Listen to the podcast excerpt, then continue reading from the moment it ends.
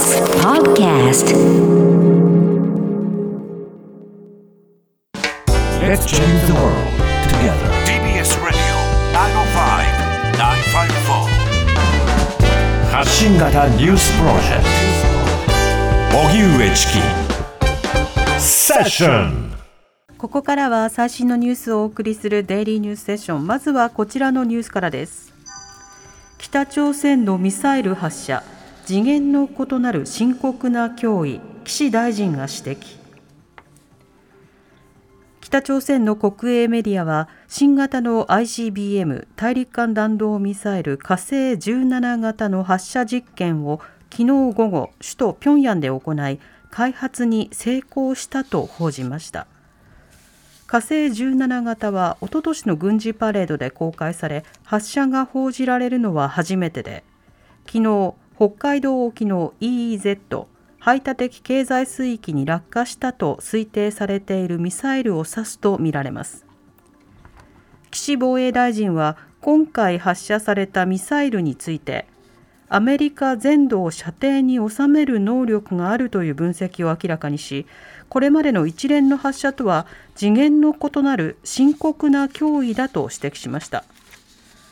また林外務大臣は今朝韓国のチョン・ウィヨン外相と電話会談を行い度重なるミサイル発射の中でも特に今回の発射を強く非難することで一致しました。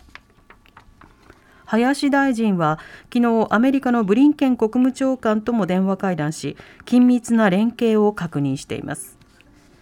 一方アメリカ国務省報道官は弾道ミサイルの開発に関与したとして北朝鮮やロシアを拠点とする団体や個人に制裁を科したと発表。こうした中国連安全保障理事会は北朝鮮によるミサイル発射を受け緊急の公開会合を日本時間の明日未明に開催することを決めました。ウクライナで1000人以上の民間人が死亡か。ロシアのウクライナ軍事侵攻共同通信によりますとロシア側は先月末から包囲攻撃を続けてきたウクライナ南東部マリウポリの一部を24日制圧したということです。また時事通信がウクライナ外務省の声明として伝えたところによりますとマリウポリの住民1万5000人がロシアへ強制連行される危険にさらされているとしています。国連はウクライナで子ども90人を含む少なくとも1035人の民間人が死亡したと明らかにしました。ウクライナメディアは深刻な火傷をもたらし非人道的とされる白リン弾をロシア軍が首都近郊のイルピンなどで使ったと報じています。一方、ウクライナ側も反撃を続けていて、24日にはウクライナ海軍が南部の港でロシア軍の大型揚陸艦を破壊したと発表、映像を公開しています。G7 はロシアへの即時停戦を求める共同声明。G7 主要7カ国は24日ブリュッセルで緊急首脳会合を開き、ロシアのウクライナ軍事侵攻を非難し即時停戦を求める共同声明を採択しました。また首脳会合に出席した岸田総理はロシアに対し贅沢品の輸出禁止などの追加制裁を課すことやウクライナへ新たに1億ドルの緊急人道支援を行うと表明。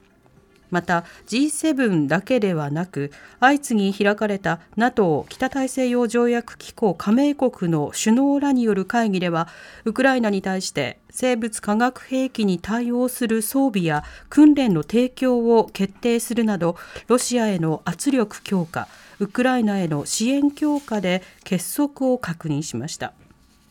ただアメリカのバイデン大統領は NATO の結束を強調したものの制裁では抑止はできないとも認めていて今後難しい判断が続きそうです。伊藤詩織さんへの誹謗中傷にいいね。杉田水脈議員による名誉侵害を東京地裁が認めず。性被害を公表したジャーナリストの伊藤詩織さんが自身に対し枕営業の失敗などと誹謗中傷するツイッターの投稿に繰り返しいいねを押した自民党の杉田水脈衆議院議員に損害賠償を求めていた裁判で東京地裁は伊藤さんの訴えを退けました伊藤さんは杉田議員がいいねを押したのは名誉感情の侵害にあたるとして220万円の損害賠償を求めていました。今日の判決で東京地裁はいいねが必ずしも対象ツイートに好意的肯定的な感情を示すものではないとして不法行為に当たらないと指摘。伊藤さんの訴えを退けました。伊藤さんへのツイッター上の誹謗中傷をめぐっては投稿を拡散するリツイート行為に対しては去年11月に賠償を命じる判決が言い渡されていました。4回目ワクチン費用などを閣議決定。政府は4回目の接種を見据えた新型コロナワクチンの確保費用など1兆4529億円の2021年度の新型コロナ予備費から支出することを閣議で決定しました。閣議で決定された予備費の内訳はワクチン購入に6670億円新型コロナ治療薬の確保に4397億円を充てさらに検査キットの買い取りに929億円